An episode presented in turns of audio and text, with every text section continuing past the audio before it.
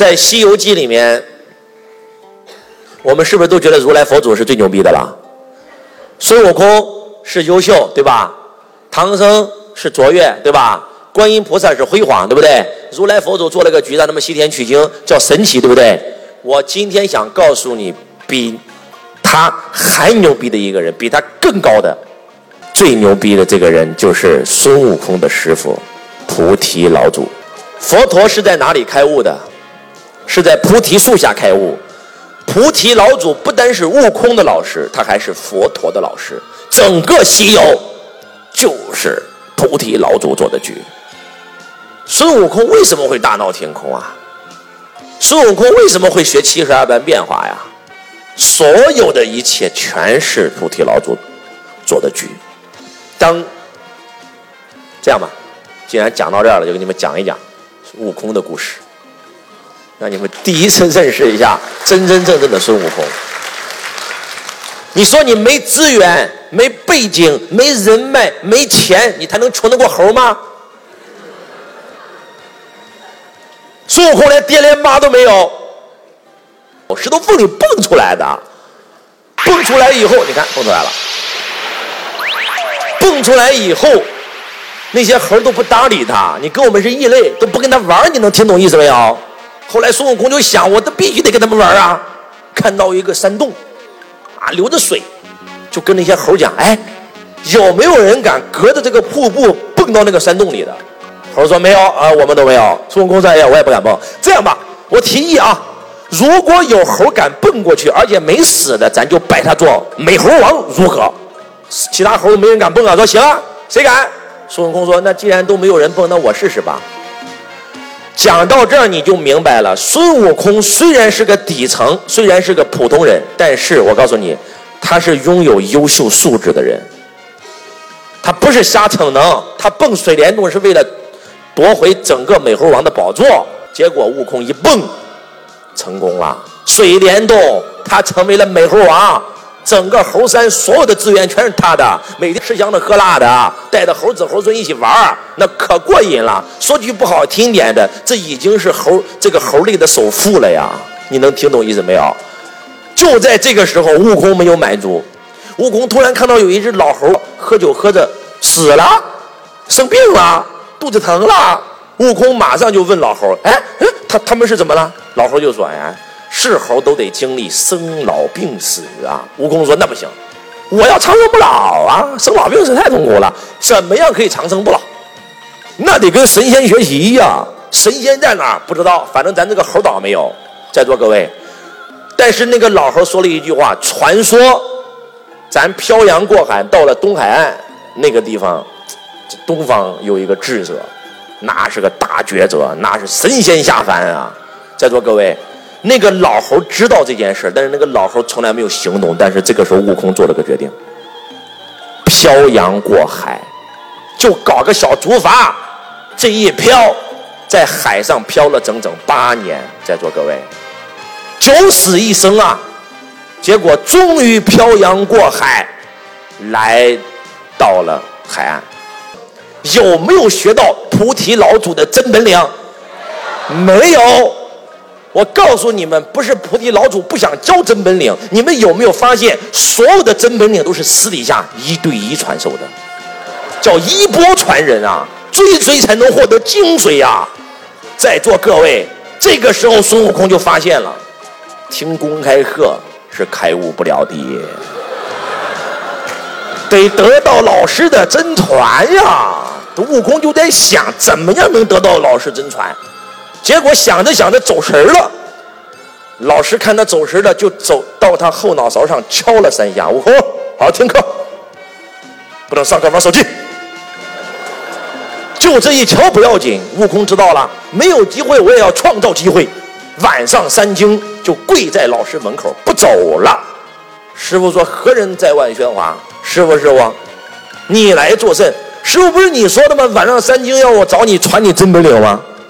师傅说我没说？悟空说你在我后脑上敲了三下吗？反正你今天不教我就不走了。师傅一看这猴真是不好糊弄，还这样吧，师傅都没出门，悟空有没有学到真本领？什么没有？你看过《西游记》没有？那可真的是在传真本领啊，毫无保留啊，而且因材施教啊。悟空，你想学什么？我就想长生不老。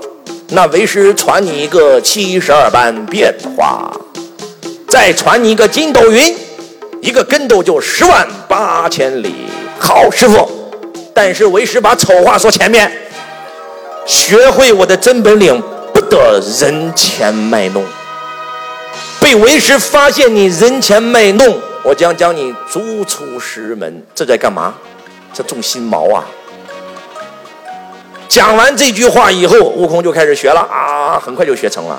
学成以后，悟空没有想去人前卖弄啊，他没有人前卖弄啊。但是，就有一帮师兄弟问他：“学到什么本领啦？”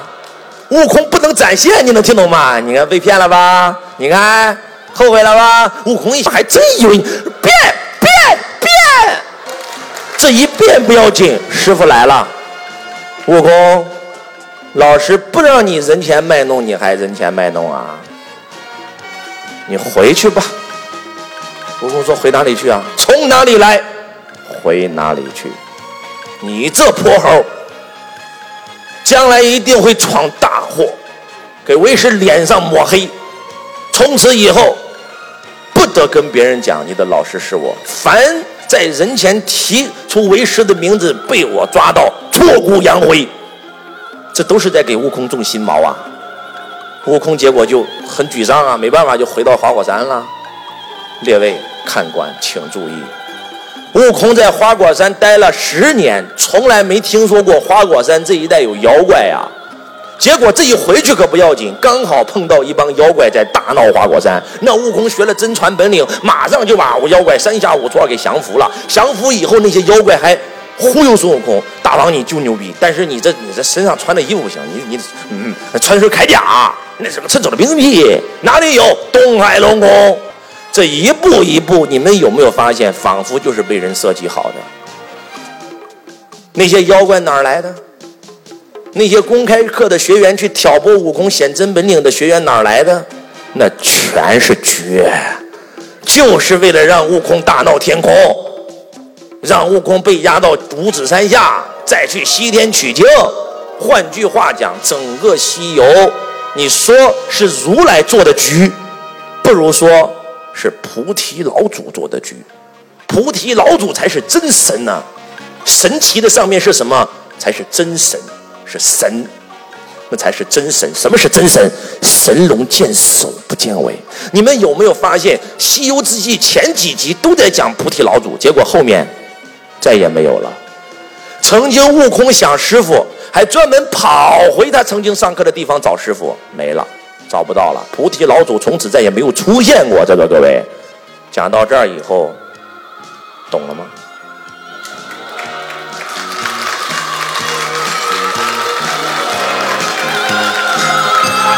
懂了吗？一个猴都知道学习，你不学习。你连猴都不如呀！在座各位，如果悟空没有学习，他怎么可能成为齐天大圣？更不可能后来成为斗战胜佛。对还是不对？讲到这儿以后，你就知道了，真真正正的做局者，是自己做个局，自己根本不在局中，没有人知道这个局是他做的，这才叫最高的做局者。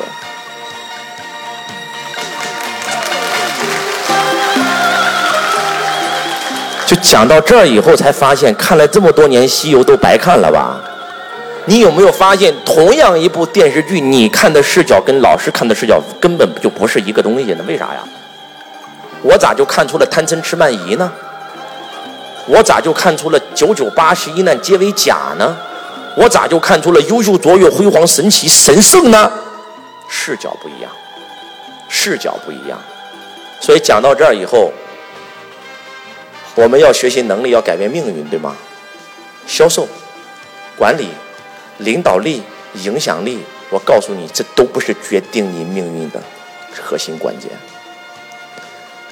那些神圣的人，他这辈子只学一种能力。人这辈子过得好不好，只跟这一种能力有关。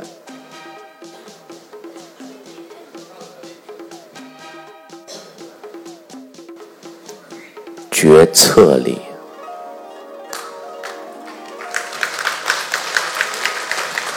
写上一句话，这句话你们都听过，叫“选择大于努力”，对不对？这句话不精准，不能叫“选择大于努力”。它不是大于，它不是大于，它真的不是大于。选择就等于成功或者失败。你们能听懂我在说什么吗？你们有没有发现，人与人其实最大的区别，真的，真的就是做的那几个选择：选对伴侣，选对圈子，选对行业，选对项目。有没有发现，人这辈子最重要的是做选择的能力？还是那句话，如果从今天起，你人生当中的所有的事儿，都是马云，都是李嘉诚，都是比尔盖茨，都是周子老师帮你做的选择，你会成为什么人？你们能听懂我在说什么吗？黄渤不是在选择了影视行业、选择了演员这个职业以后，他很努力。黄渤一直都很努力，但是他没有成功。直到他选择对了他的轨道，他瞬间犹犹如犹如神助，顺流而下。所以，穷人之所以穷，真的不是你努力不够，是你选择选错了。选了个伴侣，妈天天跟你吵架。你上课他说你有病，你创业他要跟你离婚，你怎么成功啊？选择一帮朋友全是负能量的，你怎么成功啊？你选择一个老师，你老师都三脚猫功夫，你怎么成功啊？你看这郭靖，拜了七个老师，杨康就拜了一个，打架经常把郭靖打哭。因为郭靖选的老师是谁？江南七怪。江南七怪的老大最牛逼的柯镇恶，就那瞎子，在金庸笔下我最喜欢的一个人物，打架从来没赢过，装逼从来没输过。柯大侠只要出场，永远都是那一句“狗贼拿命来”，一秒钟以后来第二句“要杀就杀，无需多言”。第三句话更狠，他第三句话我简直我都不能理解，每次都跟他六个兄弟讲，等会儿看我眼色行事。他是个瞎子，他还有眼色吗？我就一直没有想明白，为什么每次打架都输？你现在知道了吧？都在等他眼色呢。你能听懂意思没有？你说郭靖拜这样的老师，他能成功吗？但是到最后。郭靖因为选择了黄蓉，黄蓉就给他找了个老师，那个老师是谁呀？洪七公只教了他一招降龙十八掌，从此打遍天下无敌手。在座各位，你告诉我选对伴侣有多重要？选对老师有多重要？人生是选择，不是大于努力，是选择决定成败啊！选择决定成败啊！人这辈子最重要的，真的就是做对三个选择，真的就是做对三个选择：选对伴侣，选对圈子，选对老师，结束了，人生已经成功了。如果你非要非要还要一个的话，那就是选对行业，选对自己的轨道，没了。